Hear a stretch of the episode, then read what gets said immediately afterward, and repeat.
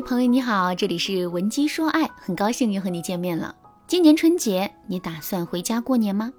这是我在粉丝群里抛出的一个问题。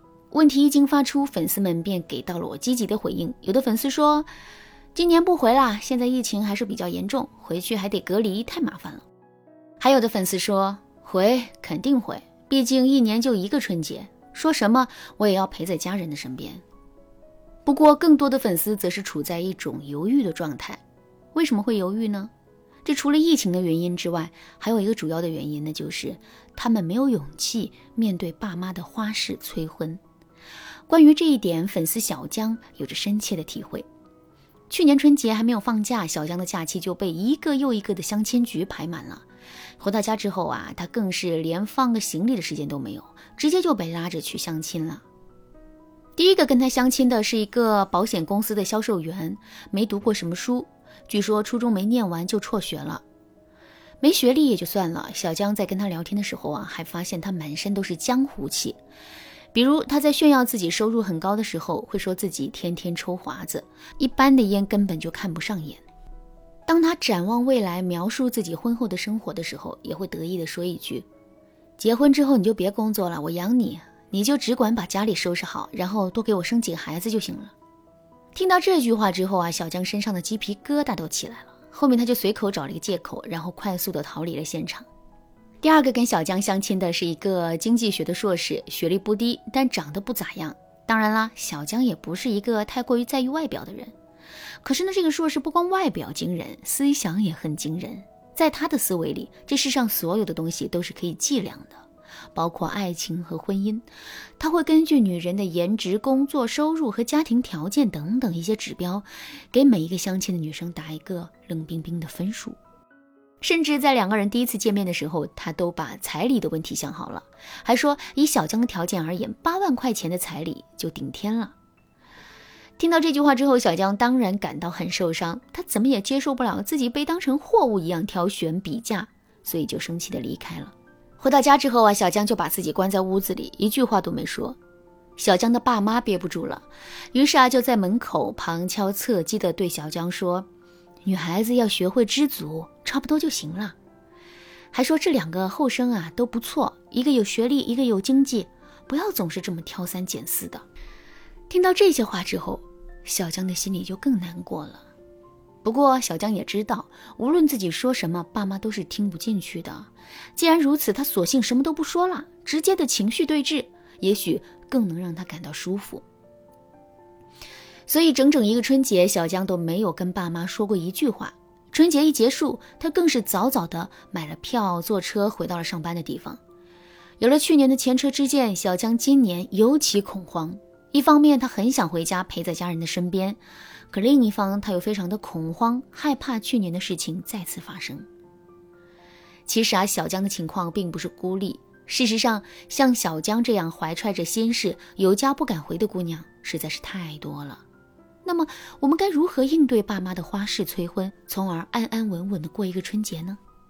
下面我就来给大家分享一个特别实用的方法，在共情的基础上，对爸妈进行同为的回应。如果你想在这个基础上学习到更多的方法，也可以添加微信文姬零六六，文姬的全拼零六六，来领取一本春节防催婚指南。不过名额有限，仅限前三十名，赶紧来预约吧。在面对爸妈的催婚的时候，我们很容易会对爸妈进行升维打击。什么叫升维打击呢？比如说，爸妈逼着我们去相亲。可我们非常不喜欢相亲这种方式，于是啊，就对爸妈说：“我现在还小，根本就不想考虑结婚的事情，或者是相什么亲啊？我现在都已经做好孤独终老的准备了，你们就别跟着瞎掺和了。”其实啊，我们内心真正抵触的是相亲这种方式，不是找对象这件事情。所以呀，我们只需要向爸妈表明，相亲这种方式我们接受不了。换一种择偶的方式可能会更好就可以了。可是我们并没有这么去表达自己的观点，而是全盘否认了找对象这件事情。这种全盘否认的打击方式，就是我在上面说的升维打击。升维打击的弊端是很明显的。首先，打击面一扩大，我们和爸妈之间的战火势必会变得更加猛烈。另外，我们说出的言不由衷的话，其实很难收回来。比如说，我们在一时的气愤之下，说自己根本就不想找对象，即使我们很想找对象，之后为了保持言行的一致性，我们也会假装自己不想找对象。这对我们的脱单无疑是非常不利的。所以，正确的做法是在面对爸妈的催婚的时候，我们一定要对他们进行同为的回应。比如，我们接受不了相亲的这种方式，那么我们就要对爸妈说。我其实也挺想脱单的，心里面一直都急得不行。可是我真的接受不了相亲这种方式，具体的原因有这么几点：第一、第二、第三。所以呢，咱们一起来研究一个新的方式，好不好？我也很想听听你们的意见。听到这段话之后，爸妈的内心啊，会有一种怎样的感受呢？两个词：心安和喜悦。之所以会心安，是因为他们知道了我们已经有了脱单的意识和打算。之所以会喜悦，是因为我们给予了他们肯定，并且表示愿意接受他们的帮助。其实啊，我们和爸妈之间的矛盾大都是由这两点导致的。所以，只要我们在这两点上给予爸妈正向的回馈之后，双方就很难会吵起来了。当然啦，对爸妈进行同为回应，有效的前提是我们一定要先跟他们共情。就拿小江的例子来说吧，两次相亲失败之后，他的爸妈自然会认为。这是小江太挑剔了，浪费了自己的准备和付出的心血。在这种情况下，如果小江直接说自己不喜欢相亲这种方式，同时也对两个相亲对象很不满意的话，他的爸妈是很难能听得进去的。所以呢，想要完美的解决问题，小江首先就应该跟爸妈共情。其实啊，共情这个操作也挺简单的。小江只需要多说一说爸妈的辛苦和付出就可以了。比如说，小江可以对爸妈说：“爸妈，你们是你们为了我的事情真的是操了太多的心了。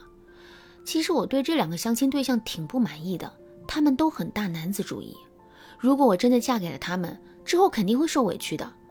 可是我也不敢直接告诉你们这个结果，因为我知道你们对这两次相亲有很高的期待，我不想让你们失望。”说完这段话之后，小江就什么都不要说了，直接开哭就行了。哭着哭着，爸妈就会心软的。在这种情况下，小江再去对爸妈进行同为的回应，最终的效果肯定会很好。